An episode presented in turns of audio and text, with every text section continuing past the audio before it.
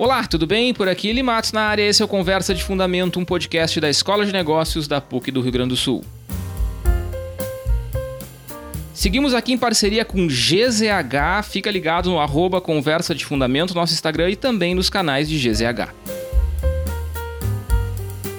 Esse terceiro episódio, então, sobre questões socioeconômicas. A gente já falou sobre conjuntura, a gente já falou sobre investimento e agora, obviamente, a gente não tem como deixar de lado falar sobre o cenário socioeconômico que nos aguarda aí para 2023.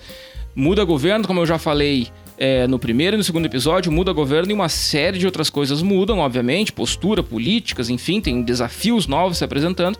E a gente quer falar um pouquinho sobre como fica a área social nesse contexto. E hoje, para me acompanhar nessa conversa, eu estou aqui com um colega nosso da PUC aqui do Rio Grande do Sul, professor, sociólogo André Salata. E André, tudo bem? Tudo bom, Eli? Prazer estar aqui. Obrigado pelo convite.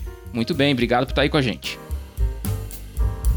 Muito bem. É, eu acho, André, que a, que a pergunta mais óbvia que eu posso te fazer de cara, assim, é se 23 vai ser melhor do que 22, né? Porque uhum. pós-pandemia, né? Pensa, a gente começou, entrou no processo de pandemia em 2020, tivemos um 2020 muito duro, um 2021 também muito duro, mas ainda final de 2020 para 2021 nós tivemos os auxílios emergenciais e algumas outras políticas de assistência mais objetiva, mais direta de transferência que deram uma segurada né, no, uhum. nos efeitos é, é, pesados e nefastos da pandemia do ponto de vista econômico né, e social.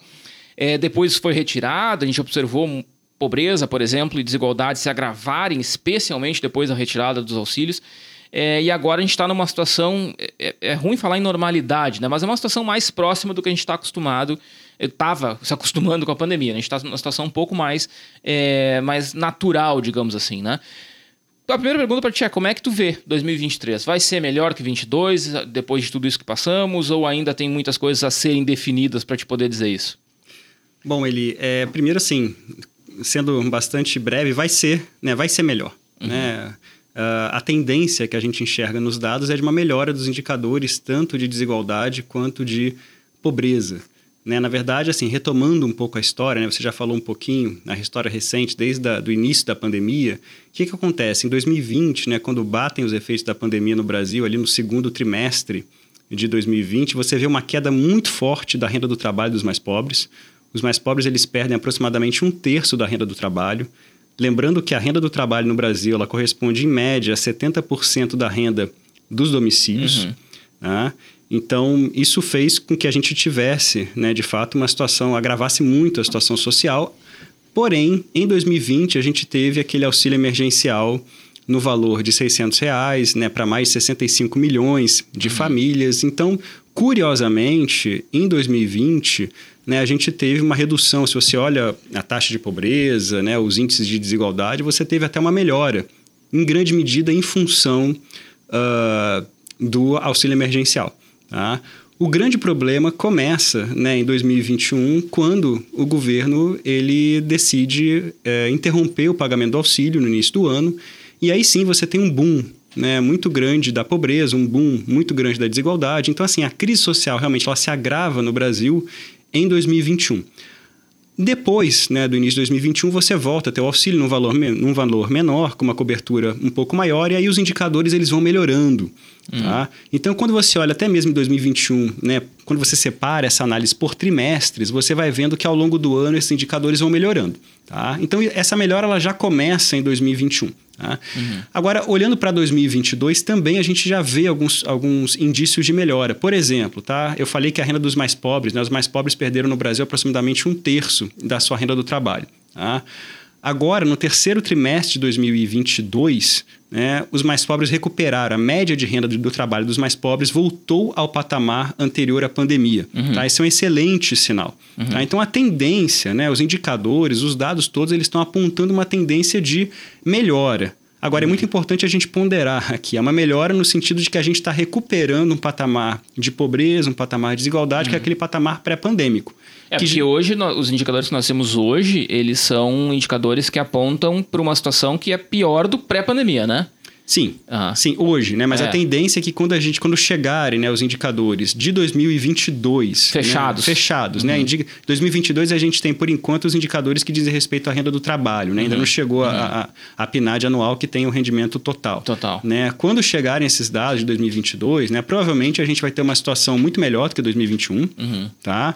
E acredito que em 2023, né, a gente vai ter uma situação ainda melhor do que em 2022. Por uhum. quê? Porque o mercado de trabalho vem se recuperando, né? Acho que a gente deve muito à vacinação em massa, uhum, né? então, uhum. que permitiu que a gente voltasse, né? a atividade econômica se recuperasse com segurança do ponto de vista sanitário. Uhum. Tá?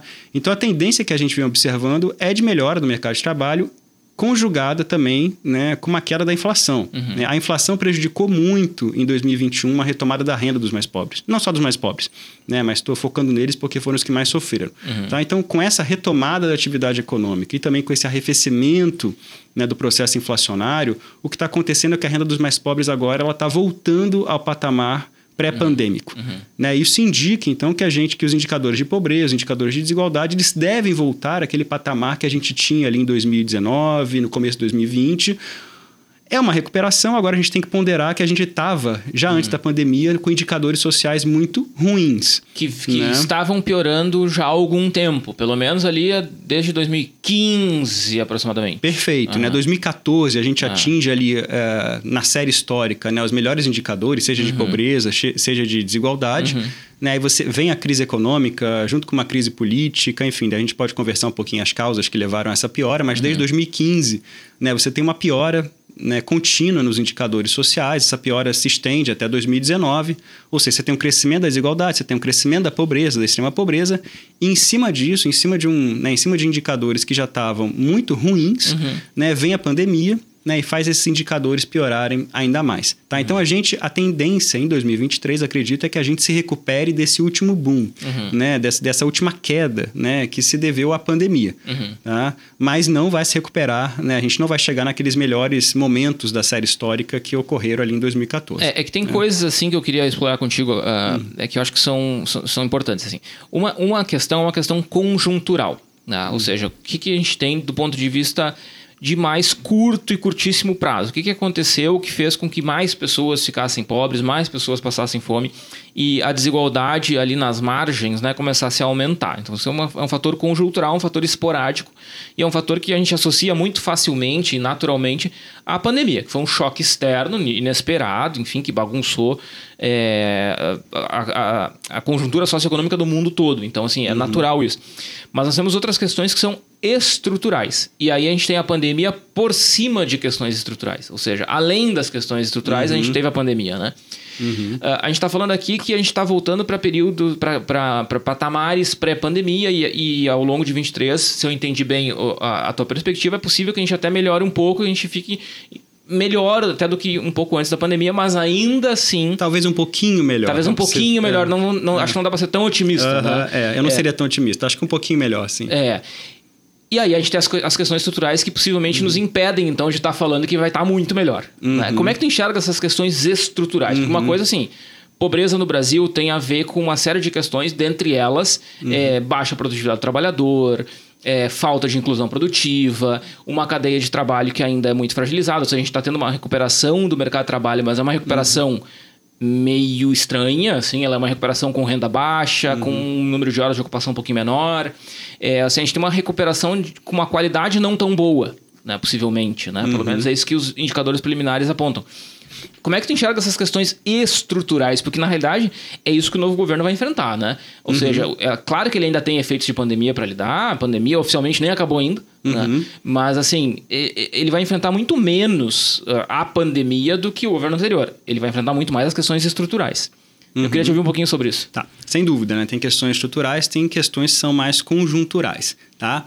Eu acho que a gente pode detalhar um pouquinho mais, uhum. tá? Sim, há questões estruturais, não? Então, historicamente, né, o Brasil é um país muito desigual. A gente briga, né? Tem uma corrida infame para saber uhum. qual é o país mais desigual do mundo. E o Brasil está nessa corrida, está na, nas cabeças, né? Nessa corrida, sempre concorrendo ali com um país como a África do Sul, por exemplo, né, para a gente saber qual é o mais desigual. Então, a desigualdade é um traço estrutural da sociedade brasileira. Tá? Agora, já naquele período de 2015 a 2019, né, quando a gente teve aquela piora da desigualdade, né, a piora da, da pobreza, há questões ali que são conjunturais também.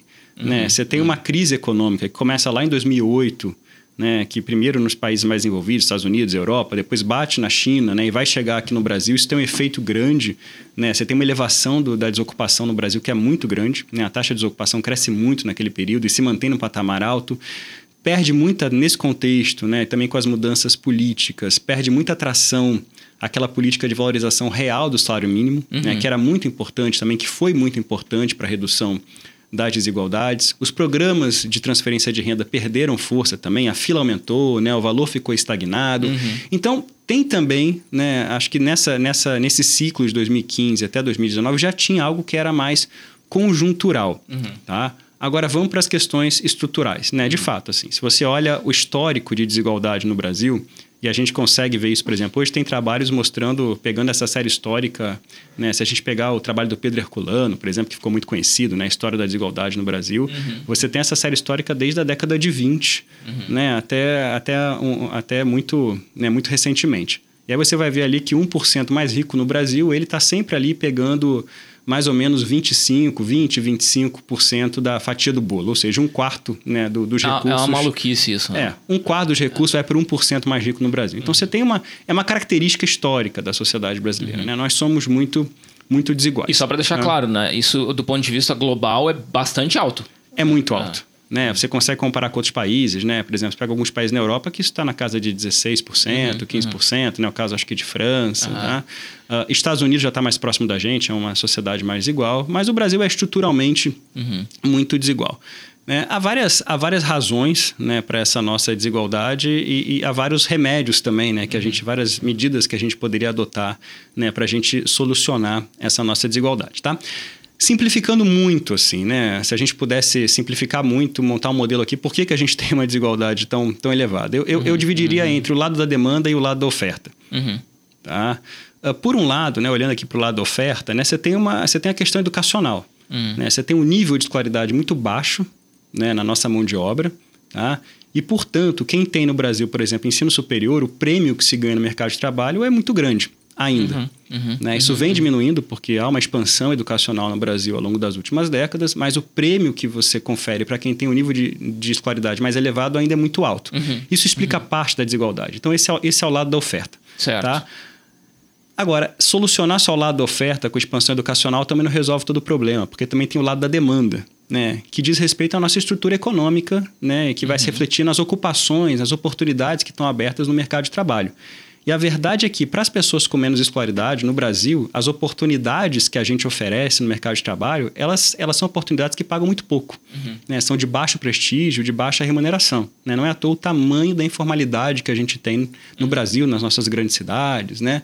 Então, por um lado, né, é, é, você tem um lado, você tem a, a, a, essa dimensão da oferta que vai explicar né, parte da desigualdade, né? Isso está mais presente no debate público, isso é normalmente é muito lembrado quando a gente fala de desigualdade, que é preciso a gente expandir a educação, que esse é um fator relevante. Tá? Agora, é importante a gente sempre lembrar desse lado da demanda uhum, também. Uhum. Né? Isso diz respeito à nossa estrutura produtiva. Uhum, né? Uhum. A gente precisa se modernizar, a gente precisa oferecer ocupações, oportunidades de maior produtividade né, para essa base da pirâmide no Brasil. Uhum, né? Então, é é, é, é, é, essas são as, né, simplificando muito a história, né, a gente poderia dividir a explicação nessas duas causas principais aqui. Né?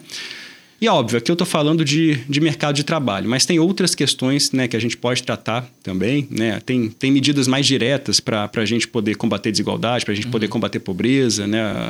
Um exemplo são as políticas de transferência de renda, que vem ganhando relevância uhum. no Brasil e a gente sabe da importância que elas têm para a redução de pobreza, redução de desigualdade.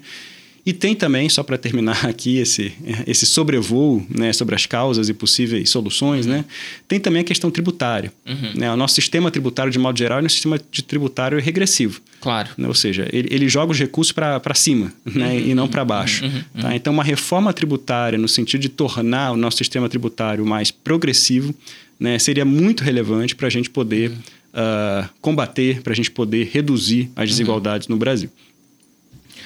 Tem um detalhe que eu queria pegar contigo aqui que tu falou que, que é um gancho interessante, assim, né? A gente falou bastante a questão de produtividade né? e mercado de trabalho. Uhum. É, não tem como a gente desenvolver uma sociedade sem ter um mercado de trabalho bastante maduro, né?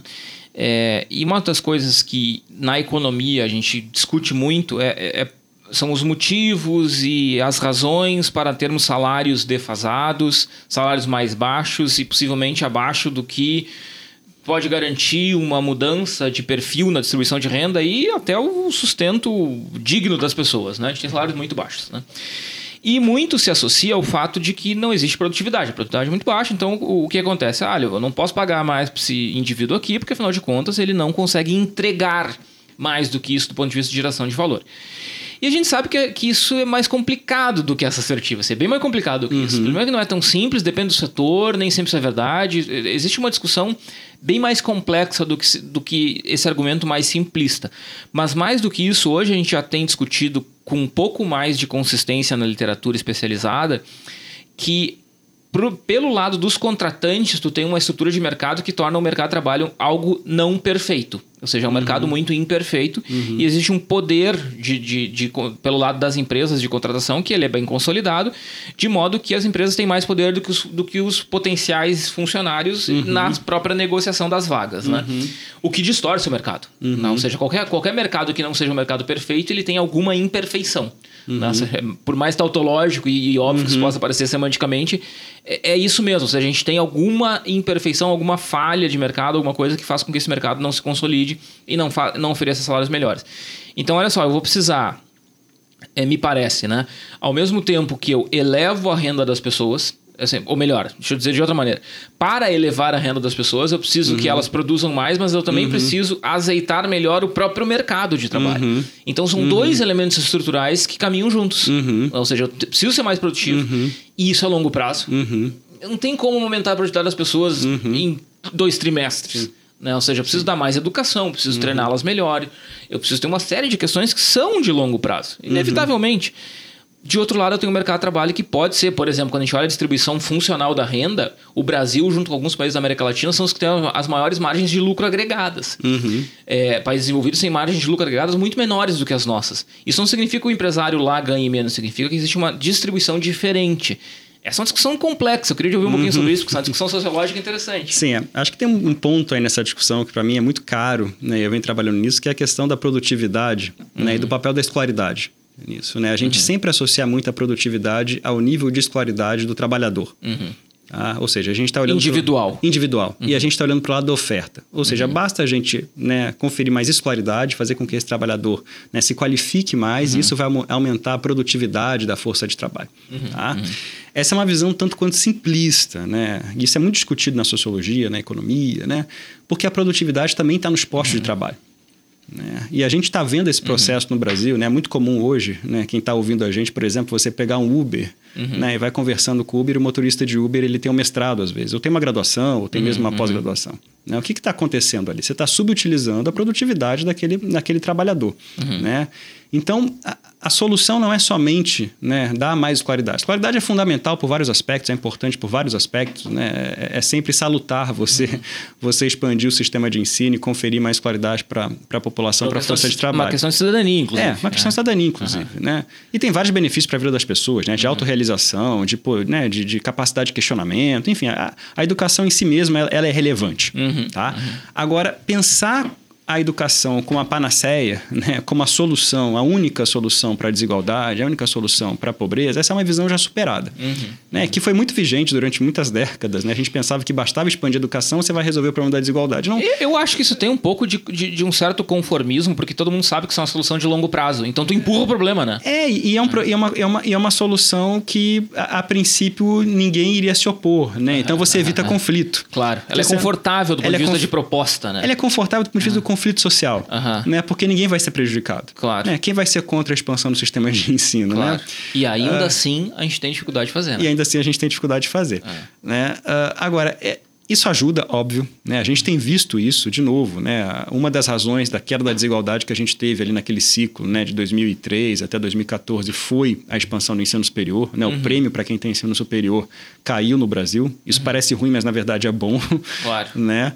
Uh... Para quem está nos ouvindo, só para só quem está nos ouvindo acompanhar, né? quando a gente fala prêmio do ensino superior, a gente quer dizer o seguinte: quanto que ganha alguém que tem ensino superior frente uhum. a alguém que não tem? Uhum. Essa diferença é grande no Brasil. Uhum. Isso não necessariamente é uma boa notícia. É uma boa para quem faz a graduação agora, né? vai ganhar mais. Mas do é. ponto de vista social, significa que tem pouca gente com ensino superior e as pessoas são super valorizadas. Exato. Então a gente é. precisa ter mais gente, esse prêmio vai acabar caindo, mas o contraponto disso também é que tu expande o salário para todo mundo, porque tu homogeniza mais o mercado de trabalho, né? Exato, é. Agora, é, é, você simplesmente né, massificar o ensino superior, né, isso não é. Isso, isso pode ajudar, claro, a reduzir a desigualdade, mas não é a única solução, porque o, o que acaba acontecendo né, é que as pessoas com ensino superior elas, elas vão começar a ser empurradas né, para ocupações de menor status, para ocupações de menor remuneração. Estados Unidos né? isso. Exatamente. É. Né? E a gente está vendo isso acontecer no Brasil. Uhum. Eu dei o exemplo aqui do motorista de Uber, né? porque isso é, é um caso muito conhecido. Assim, a gente, uhum. no nosso cotidiano, vê isso. Né? Uhum. Só a gente pensar, por exemplo, né, na, pensa na geração dos nossos, dos nossos pais, né? Você uhum. tem ensino médio, já era, já te colocava ali perto do topo da, claro. né, da, da, da estrutura socioocupacional. Hoje em dia uhum. não faz isso. Uhum. Né? Então, um dos efeitos de você expandir o sistema de ensino sem mudar a estrutura econômica uhum. né, é justamente que você começa, a, você tem um processo que é chamado, né, na economia e na sociologia, de inflação de credenciais.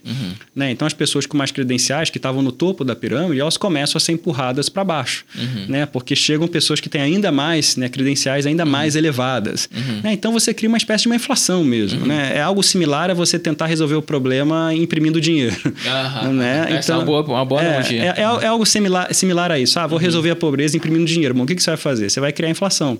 Né? Isso acontece um pouco com a educação. Tá? De novo, não estou falando que. não estou me opondo à, claro. expansão educacional. Claro. Ela tem inúmeros benefícios, ela tem que ser realizada. Tá? Uh, agora, pensar na expansão educacional como a única solução para a questão da desigualdade. Sozinha. É. Uhum. É muito limitado. Uhum. Né? E a gente, e no Brasil, né, para quem conhece a discussão acadêmica sobre isso, né, esse sempre foi o, o ponto. Né? Isso uhum. sempre foi muito marcado. Não, a causa da nossa desigualdade é, é, é, é, o baixo nível de qualidade, é o fato de que as pessoas com mais educação têm um prêmio muito alto. Uhum. Então, basta a gente expandir o sistema educacional, a gente vai conseguir resolver o problema da desigualdade trazer, e uhum. trazer o nível de desigualdade para níveis é, é, civilizados. Não vai acontecer.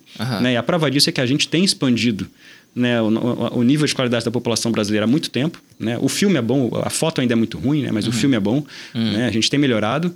E a nossa desigualdade ela tem se mantido em níveis muito elevados. Uhum. E, ao mesmo tempo, a gente tem tido esse processo de inflação né, das credenciais. Uhum. Tá? Então, isso significa né, que, além de olhar para o lado da oferta, ou seja, uh, da qualificação no, da nossa mão de obra, a gente precisa olhar também para a nossa estrutura econômica. Tu está dizendo que, de, de, alguma maneira, a gente está tá experimentando o pior dos, mundos, dos dois mundos. assim Uma hum. desigualdade que está lá alimentada pela falta de educação e, de outro lado, uma inserção que, de alguma maneira, em alguma medida, também turbina um pouco essa, essa desigualdade, porque a gente está uhum. inserindo as pessoas de uma maneira é, não, não sei se é a mais adequada, se eu entendi bem.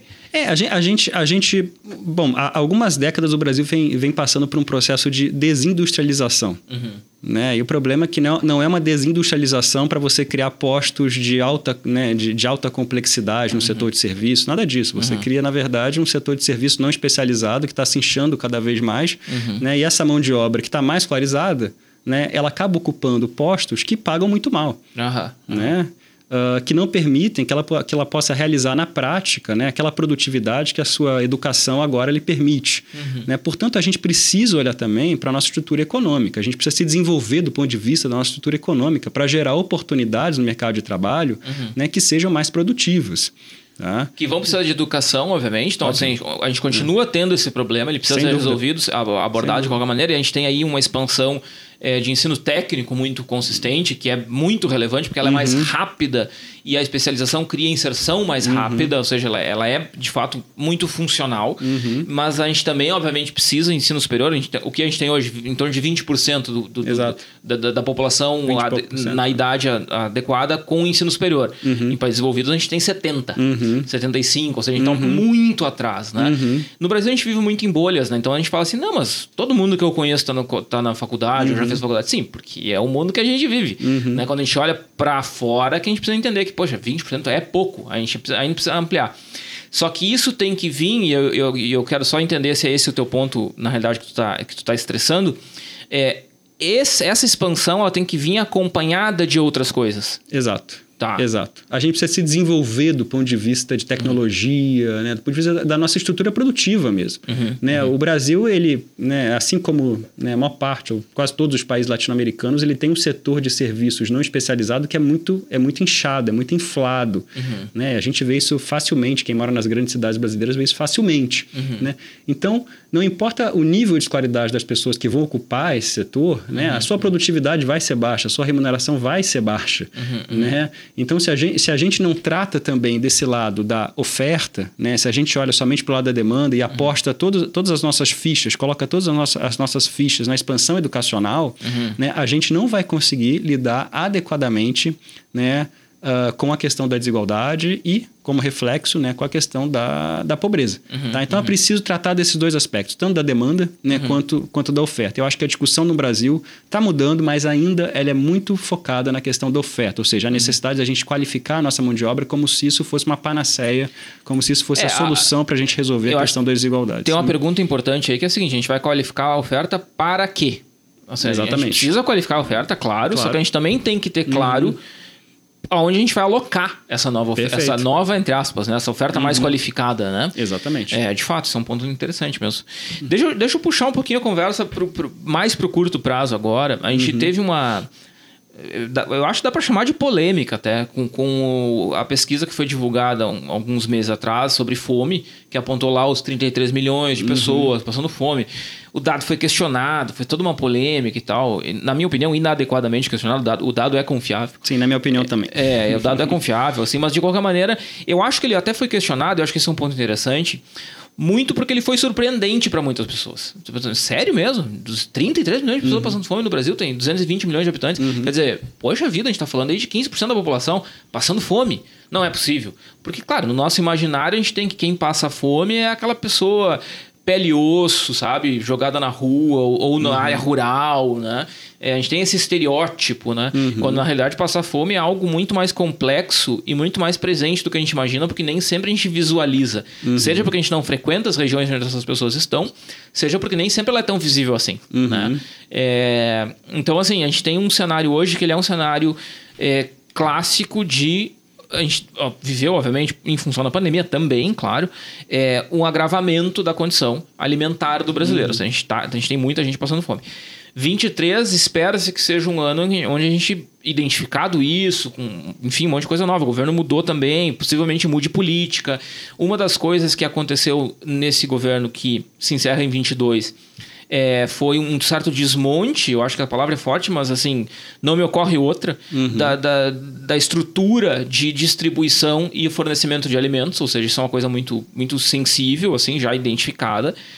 Tu vê isso re, re, reorganizado? Tu acha que isso é uma necessidade, tipo, para ontem? Como é que tu enxerga essa questão, assim, que realmente é para é, é ontem, né? É de uhum. curtíssimo prazo mesmo, né? Sim, é. É, é, é a fome é, é, é, algo que a gente tem que tratar com urgência, né? Uhum. sem dúvida nenhuma. Agora, a fome está muito, né? num país com uma economia uh, mercantilizada, né? monetizada como economia, né? como é o caso do, do, do Brasil, a fome está muito ligada à pobreza monetária. Uhum. Né? E a pessoa não tem dinheiro para comprar comida. exatamente. Uhum. Basicamente, o que acontece é que a pessoa não tem dinheiro. Né? Tanto é que é bom, a extrema pobreza é justamente né? o uhum. que é a extrema pobreza. A linha de extrema pobreza é aquela onde você estima né, que abaixo daquilo a pessoa não tem recursos né, para poder se alimentar adequadamente. Né? Então, o problema é como combater a extrema pobreza. Uhum. Né? Eu uhum. acho que essa, essa é a questão quando a gente fala de fome. Uhum. Né? E aí, para esses casos, os programas de transferência de renda, eles são fundamentais. Né? Justamente quando a gente passa por uma crise, como a gente passou na pandemia, é aí que a gente precisa dessa rede de proteção. Uhum. É aí que ela se mostra ainda mais relevante. Tá? Uh, eu acho que assim, a tendência, né, como a tendência da, da pobreza, da desigualdade é melhorar em 2023, a tendência é que a questão da fome também seja melhorar. Né? Quando eu falo melhorar, não quer dizer que a gente vai resolver o problema ou chegar perto disso. Não é.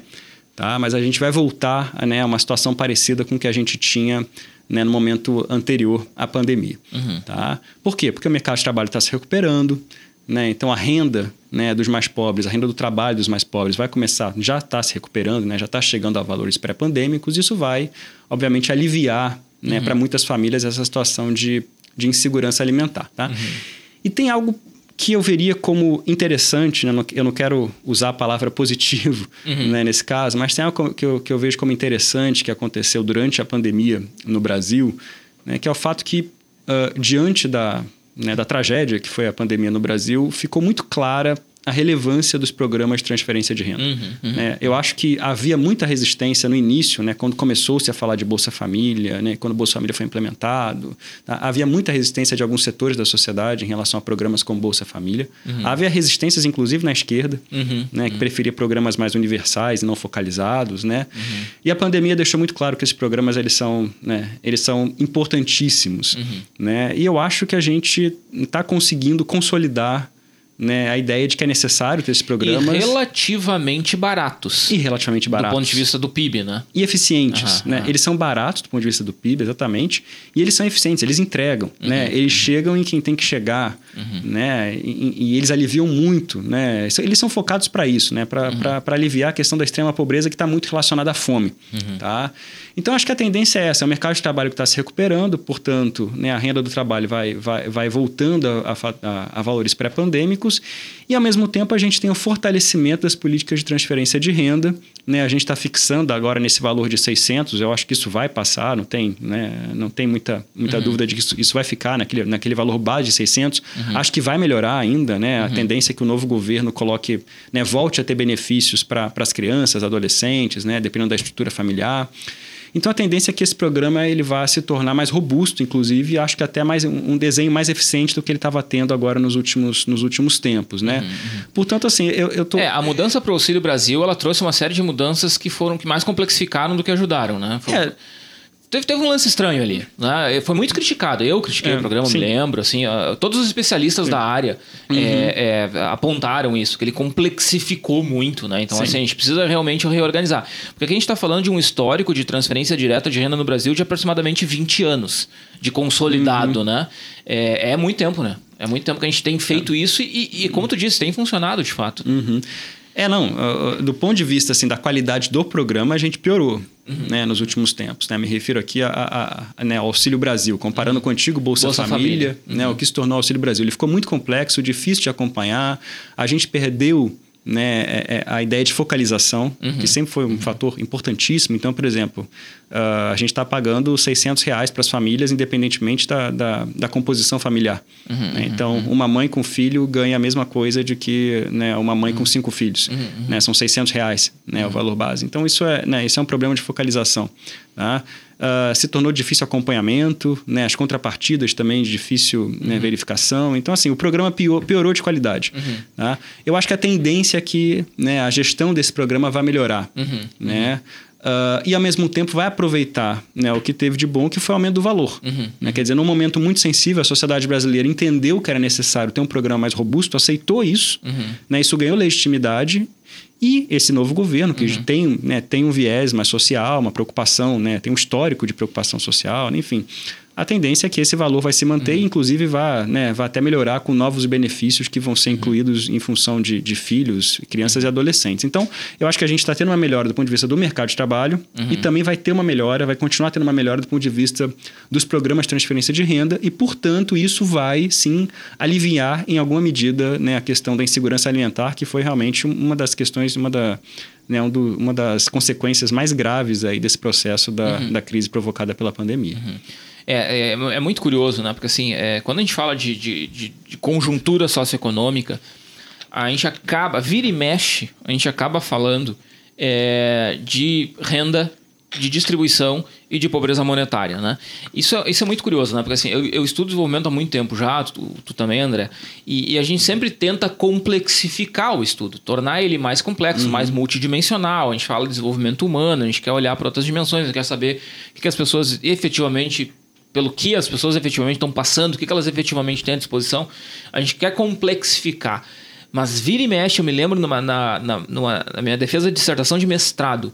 É, eu fiz uma aplicação lá, bolei uma aplicação empírica para abordagem das capacitações, que é uma abordagem mais uhum. complexa, tal, desenvolvimento, uh, focado em desenvolvimento humano e tal. Então fiz toda uma, né, uma discussão teórica, depois uma discussão empírica. Aí eu me lembro, me lembro até hoje um membro da minha banca que depois acabou sendo meu orientador de doutorado, o professor Eduardo Felipe uhum. da URGS, ele falou assim: Eli, eu notei aqui que no final, aqui nessa parte final do trabalho, tu fez uma regressão, né, e tal, não sei o que e tal, daí tu mostrou. Como é que ficou mesmo aquele coeficiente ali de renda para toda essa, essa conta que tu fez aqui? Daí eu, é, ficou positivo. Bem positivo? Eu, uhum. é, bem positivo. Significativo? Ele, é, significativo. Uhum. Eu respondi, é, significativo. Uhum. Ele, pois é, mas então, né, veja só. veja só. Tu fez todo esse negócio, né? E claro, ele não estava me criticando, ele estava apontando um, um, uhum. elemento, né? Uhum. E tu acabou mostrando que a renda tem uma importância brutal nesse negócio, uhum. né? Então, assim, é, é um pouco anticlímax né, no sentido acadêmico da coisa, porque você, poxa vida, né? A renda tem um troço lá super relevante. E a gente volta e meia fala de renda, porque assim. E aí tem que ser justo, né? Porque a própria abordagem das capacitações, a Matia 100 e Companhia Limitada, eles nunca negaram a renda. Uhum. Né? Eles dizem, olha, tem que ir além. Uhum. Para fazer política pública melhor, tu tem que olhar além da renda. Uhum. Só que a impressão que eu tenho, não sei se tu concorda, é que no Brasil, especificamente, que a gente está falando de Brasil, a gente não faz isso direito. Uhum. A gente não consegue garantir isso direito. Uhum. Então, quando a gente começa a falar assim, não, vamos falar de habitação. Cara, o cara não tá conseguindo comprar o rancho. Uhum. Tu entende? Assim, então, então, parece que é uma questão de hierarquia de problemas. Né? E, uhum. e, tu falou isso agora, agora há pouco na conversa. Olha, a fome tem a ver com, com dinheiro. O cara não tem dinheiro para comprar comida. Uhum. Né? Ou ele compra comida mal. Né? Ele compra comida mal. Eu fui esse final de semana, é, eu, a gente resolveu lá em casa, ah, vamos fazer um cachorro quente, beleza. Aí eu fui no mercado para comprar as coisas para o cachorro quente. Aí eu uhum. comprei lá pão, salsicha, não sei o quê. E eu olhei pra sacolinha e eu me lembro que a compra deu 20 reais. Assim, uhum. Era só pra mim, pra mim. Esse deu 20 pila. Daí eu pensei assim, nossa, mas não saiu tão caro, 20 pila. Daí eu falei, cara, mas eu tô comendo cachorro quente. Uhum. Sabe que é um troço absolutamente é estúpido do ponto de vista de nutrição, assim. Realmente é um negócio, assim, salsicha é um troço ultraprocessado, horrível uhum. do ponto de vista nutricional, que as minhas amigas nutricionistas aqui da PUC já participaram do podcast várias vezes não ouçam. É, mas assim, ele é nutricionalmente horrível, uhum. né? Apesar de ser muito gostoso. Uh, e aí eu pensei assim, é disso que se trata também. Porque a pessoa, uhum. quando ela tem menos renda, ela, é, e quando ela não passa fome, entre aspas, ela uhum. come mal. Uhum. Então a gente tem um problema de qualidade. Então, assim, uhum. quando a gente quer complexificar o assunto, a gente vai falar de qualidade. Sim. Mas também está associado à renda. Sim. Porque ela vai ter dificuldade de comprar comida melhor, enfim, uhum. isso é um assunto um pouco mais longo. Mas é muito. Realmente, assim, quando, quando a gente vê que a renda está na raiz do negócio, uhum. a gente volta a falar de distribuição, a gente uhum. volta a falar de mercado de trabalho, a gente volta uhum. a falar de transferência de renda que tem que ter inclusão produtiva e tal. Uhum. Realmente é um negócio muito. É, a renda, a renda é fundamental, né? A renda para numa economia como a nossa é o que vai, é, é, um, é um principal fator ali, ou pelo menos um dos principais fatores que vai refletir o bem-estar né, das pessoas, das famílias, né? Agora, é claro que ela não é o único fator. A gente falou aqui de educação, uhum. né? Então, o que você faz com a sua renda né, depende muito também do seu nível educacional. Por exemplo, ah. você poder se organizar do ponto de vista econômico financeiro, né, da sua economia doméstica, né, fazer um planejamento, uhum. né, isso passa muito pelas suas por capacidades que são adquiridas no processo de educação, uhum. né? Então você ter uma população mais escolarizada é importantíssimo nesse sentido também. Isso uhum. vai acabar desaguando no maior ou menor nível de bem-estar. Então né? É bem aquela, bem aquela ideia do 100 mesmo. Quer dizer, duas, duas famílias com o mesmo nível de renda podem fazer coisas muito, muito diferentes, diferentes. E, e, e, chegar a níveis de bem-estar muito diferentes, porque elas são diferentes em outros aspectos que, nem a, que não a renda. Uhum, Por exemplo, uhum. na questão educacional. Uhum. Né? Então, uma família com mais educação, com o mesmo nível de renda, ela vai poder fazer coisas né, para chegar no nível de bem-estar maior. Por quê? Porque ela tem mais capacidades. Uhum. Né? Então, ela vai poder se organizar melhor, talvez investir parte daquele, né, uhum. daquele montante, não é? fazer um planejamento mais adequado uhum. né? Isso serve para outras dimensões também. Se for da, da habitação, né? Então uma coisa é você ter um, né, você ganhar um salário mínimo, mas ter, né, mas ter que pagar um aluguel caríssimo. Uhum. Outra coisa é você ter um salário mínimo, mas você tem um programa de habitação popular que te permite, né, ter uma casa própria com prestações subsidiadas. Então, a, a, política social ela tem que ser mais ampla. Uhum, né? Uhum, a política uhum. social ela não pode parar nos programas de transferência de renda. Uhum. Né? A gente tem que, tem que pensar do ponto de vista de habitação, de saúde, de educação, uhum. né?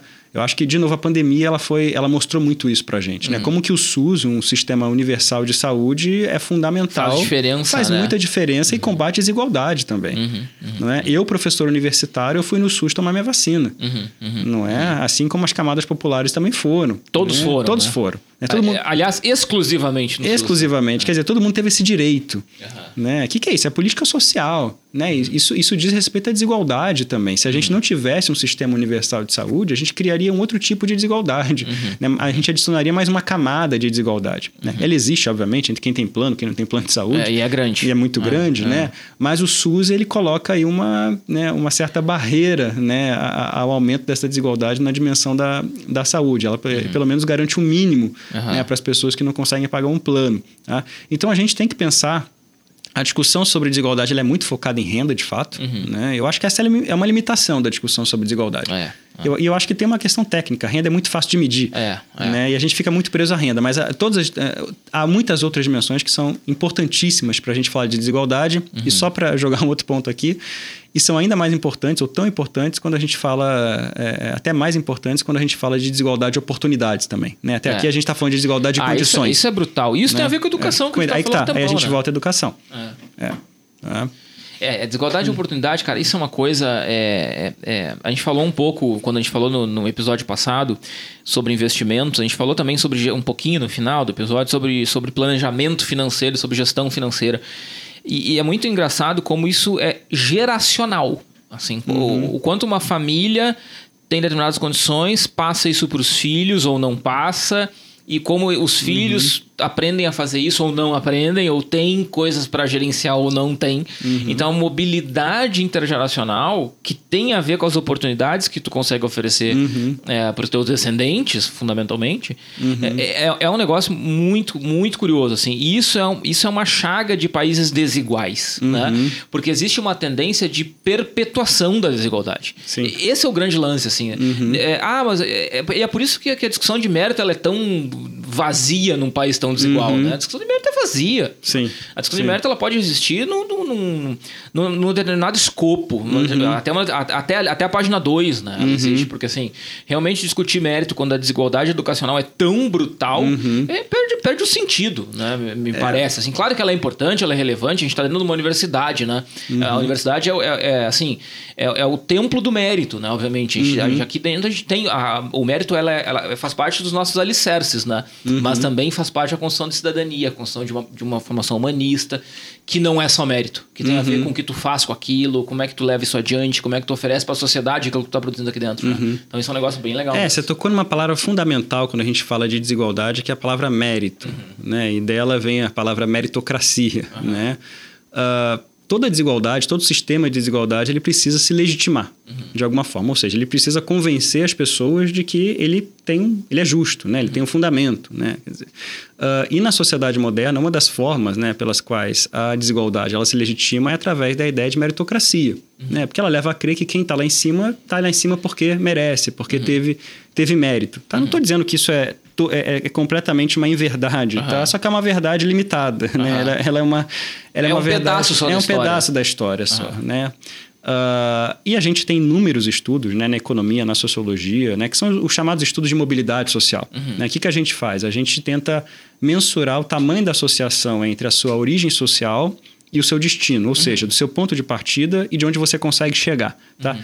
Se essa associação ela é muito forte, né, significa que você tem problemas de meritocracia, ou seja, que a sociedade ela é pouco meritocrática. Uhum. Tá? Por quê? Porque a sua origem social influencia muito uhum. né, o seu destino. Tá? Se essa associação é fraca, significa que você tem uma sociedade mais meritocrática. Mais, né? mais, mais, mais que tem mais mobilidade. Com mais mobilidade é social, exatamente. Falta tá? a palavra. É. Então, assim, você tem inúmeros estudos mostrando que a associação entre a sua origem né, e o seu destino no Brasil é bastante elevada. Uhum ah, é bastante elevada mesmo. Ou seja, a classe social onde você nasce, ela vai ter uma influência muito grande na sua trajetória social. Uhum. Portanto, falar de meritocracia no Brasil né, é, é muito é, é, é, um tanto quanto irrealista, uhum. né, porque você está ignorando né, uma miríade, né, um volume enorme de estudos que mostram que não. Você tem realmente uma influência muito grande. Então, o sujeito que nasce em classe popular, ele vai ter muito menos oportunidades né, do uhum. que o sujeito que nasce na classe média de chegar né, a, a, ocupar né, as uhum. posições mais altas, de maior prestígio, de maior remuneração. Isso tudo é medido empiricamente. Uhum. Né? A gente uhum. sabe disso empiricamente. Né? Não, é, não é simplesmente uma, uma opinião. Né? Uhum. É, é, algo que a ciência consegue, consegue provar. Né? Então, é, quando a gente fala de desigualdade, eu acho sempre importante a gente também trazer também a dimensão da desigualdade de oportunidades, que tá, é, é, algo analiticamente diferente da desigualdade de condições, mas que está muito ligada. Uhum, né? São uhum. dois fenômenos interligados. Né? E, e, num país com uma desigualdade tão grande como a nossa, com uma distância tão grande do topo para a base, uhum. né? isso faz com que a desigualdade de a desigualdade de oportunidades também, perdão, ela seja também muito grande, uhum. tá? Que é o que na economia, só para terminar, na economia tem a chamada curva Gatsby, uhum. né? Que é uma curva, você pega os países, mensura a associação entre entre a origem e o destino e você vê o quanto que essa, a força dessa associação está ligada também ao nível de desigualdade geral daquela uhum. sociedade. Você vê que está muito ligado, ou seja, países mais desiguais são países onde você tem menos meritocracia. Uhum. Tá? E num país tão desigual como o Brasil, né, como seria esperado, a gente tem de fato pouca meritocracia, ou seja, uhum. a, a, origem influencia muito o destino das pessoas. Uhum. Tem uma história engraçada, eu até escrevi sobre isso na, no jornal, faz, faz alguns anos isso já que eu me lembro que fez, fez é, é, causou um, uma certa comoção, não sei se é a palavra, mas todo mundo ficou muito feliz quando viram um senhor assistente de pedreiro, auxiliar de pedreiro que se formou em direito. Uhum. Eu não lembro onde foi, faz só alguns anos já, não lembro agora. Mas o fato é que ele se formou em direito e, e, e, o negócio era que ele tinha se formado em direito já mais velho, ele era um cara uhum. na casa ali de 50 e poucos anos. É, e ele pedalava de bicicleta, ele acabava o serviço dele no final do dia e pedalava, ida e volta, dava tipo uns 30 quilômetros, assim. Era um uhum. negócio somando tudo, né? Era, era, era ele pedalava uhum. um monte para chegar e voltar. E o pessoal, nossa, olha só que legal. Uhum. O cara, eu falei, que legal? Uhum. Legal? Eu não, não, não, consigo achar nada uhum. de legal nesse negócio, sabe? Eu me lembro que eu escrevi sobre isso, foi uma certa polêmica o texto, porque assim, não é legal, a gente não pode comemorar uhum. isso, cara. A gente tem que ficar uhum. triste com isso. Claro que a gente fica feliz por ele, né? Uhum. Bate esforço e tal. Uhum. Né? Ele merece. Ele Sim. merece de Sim. fato. Bate esforço. Agora, eu, como sociedade, tenho que olhar e dizer assim pra ele: isso não é meritocracia, cara. Isso assim, isso é, é, isso é alguém dando a volta Uhum. numa falta absoluta de condições. Exatamente. É lamentável é. que é. alguém tenha que fazer isso para é. conseguir ter mobilidade social. É, exatamente. Então, tu olhar para isso e achar meritocracia nisso é que é porque a gente não entendeu o conceito. É, exatamente. Né? assim, Meritocracia tem a ver com méritos de acordo com as origens. Ou seja, eu tenho uma condição, a partir uhum. das condições que eu tenho, eu posso escolher fazer ou não. Uhum. Quando eu não tenho escolha, não é meritocracia. Exatamente. Né? Quando eu não tenho a escolha na minha uhum. mão. Né? Ou seja, se eu tenho que uhum. pedalar tudo isso, cara, é porque eu não tenho escolha. É, exatamente. Ah. É, se a gente pega né, a raiz dessa palavra, meritocracia, ela foi criada, na verdade, é, foi um sociólogo que criou, chamava, chamado Michael Young, um sociólogo inglês, ele criou na década de 50, ele fez um livro que era uma né, era um livro uma ficção na verdade uma distopia que ele imaginava uma sociedade completamente meritocrática né? então o que era essa sociedade meritocrática era onde a posição social das pessoas ela dependia simplesmente de esforço mais talento uhum. né? e o que, que aconteceria se isso fosse verdade enfim é um texto um tanto quanto satírico assim, né? Uhum. Uh, e, e, essa ideia é aplicada no senso comum, né? As pessoas usam a ideia de meritocracia como se a gente, né, como se fosse possível falar de uma sociedade meritocrática no caso da sociedade brasileira, ou seja, quem chegou lá em cima é porque se esforçou uhum. e ou tem talento, uhum. né? A questão é que, só, só para te interromper, porque eu acho que a questão do conceito é importante, né? se a gente pegou alguém que chegou lá em cima e se esforçou, não significa que essa pessoa não mereça. Exatamente. A gente tem que olhar para é. dizer, de fato, ok, ela poderia não ter se esforçado, ela não ia conseguir mesmo tendo uhum. as condições. Sim. É o que a gente tem que pensar é que a gente está olhando a meritocracia do ponto de vista coletivo. Quando uhum. a gente olha uhum. para a sociedade como um todo uhum. e diz uhum. assim, poxa, não é só esforço. Não adianta eu uhum. olhar para alguém que, que fez a sua formação toda numa escola que não oferecia energia elétrica para ela, uhum. ela não tem como competir com alguém que estudou uhum. em escolas de melhor condição, melhor é, estrutura, né? Enfim. Né? É, então tem uma questão conceitual que é importante, até para as pessoas não acharem que a gente está dizendo assim, não, não é, o cara é, obrigação dele vencer. Não, óbvio que tem o papel dele, uhum. que tem né, o esforço pessoal, enfim, a escolha de fazer, uhum. né? Enfim. É, mas não se trata só disso, né? É, o problema é que quando você fala disso, você esquece, né? Você apaga as enormes barreiras sociais que você tem para a mobilidade das pessoas que nascem lá embaixo na pirâmide social. Né? Então, por exemplo, se a gente tem, tem um resultado que é muito consolidado na literatura, na sociologia, na educação, na economia também, que é qual que é a variável que mais explica rendimento escolar. Ou seja, se eu quero saber por que, que algumas pessoas têm notas melhores ou notas piores, por que, que algumas pessoas chegam no ensino superior e outras não, qual que é a variável que mais explica isso? É a escolaridade da mãe. Uhum, tá? uhum, isso em inúmeros uhum, países, tá? e no Brasil, inclusive. Tem um peso enorme. Uhum. Isso significa o seguinte: a família onde eu nasci, o nível de escolaridade da família onde eu nasci, vai, ter, vai ser determinante né? Vai, ser, vai, vai ser uma variável fundamental né, para predizer onde eu vou chegar do ponto de vista educacional. Tá? Então, quando você fala de meritocracia, você esquece esses fatores que são barreiras né, fundamentais para a mobilidade social, como se todo mundo estivesse competindo e aqueles que se esforçam mais eles vão vencer no final. Né? Então você esquece que há barreiras, né? dependendo da posição social onde você nasce, tem barreiras que vão impedir você de chegar lá em cima, independentemente do seu talento, independentemente do seu esforço, né?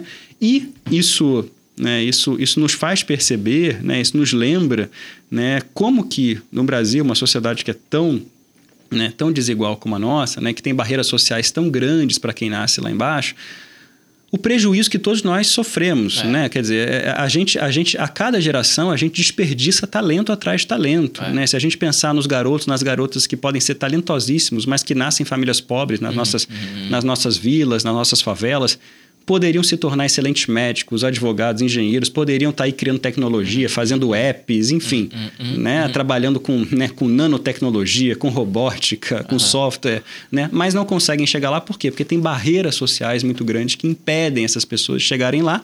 Elas perdem, obviamente, mas todos nós perdemos. Né? Aí a gente volta para a questão da produtividade. É. Né? A desigualdade ela afeta a nossa produtividade também por esse caminho. É, até porque, e aí só para encerrar, e, a, e requentando um pouco a discussão que a gente teve sobre educação nesse contexto que tu traz, é, para essas pessoas eu preciso dar educação, mas eu preciso dar contexto para essa educação também. Exatamente. Eu preciso, eu preciso é. garantir que ela aproveite o máximo essa educação. Exatamente. Eu preciso dar escolha, potencial de escolha. Eu acho que assim, é.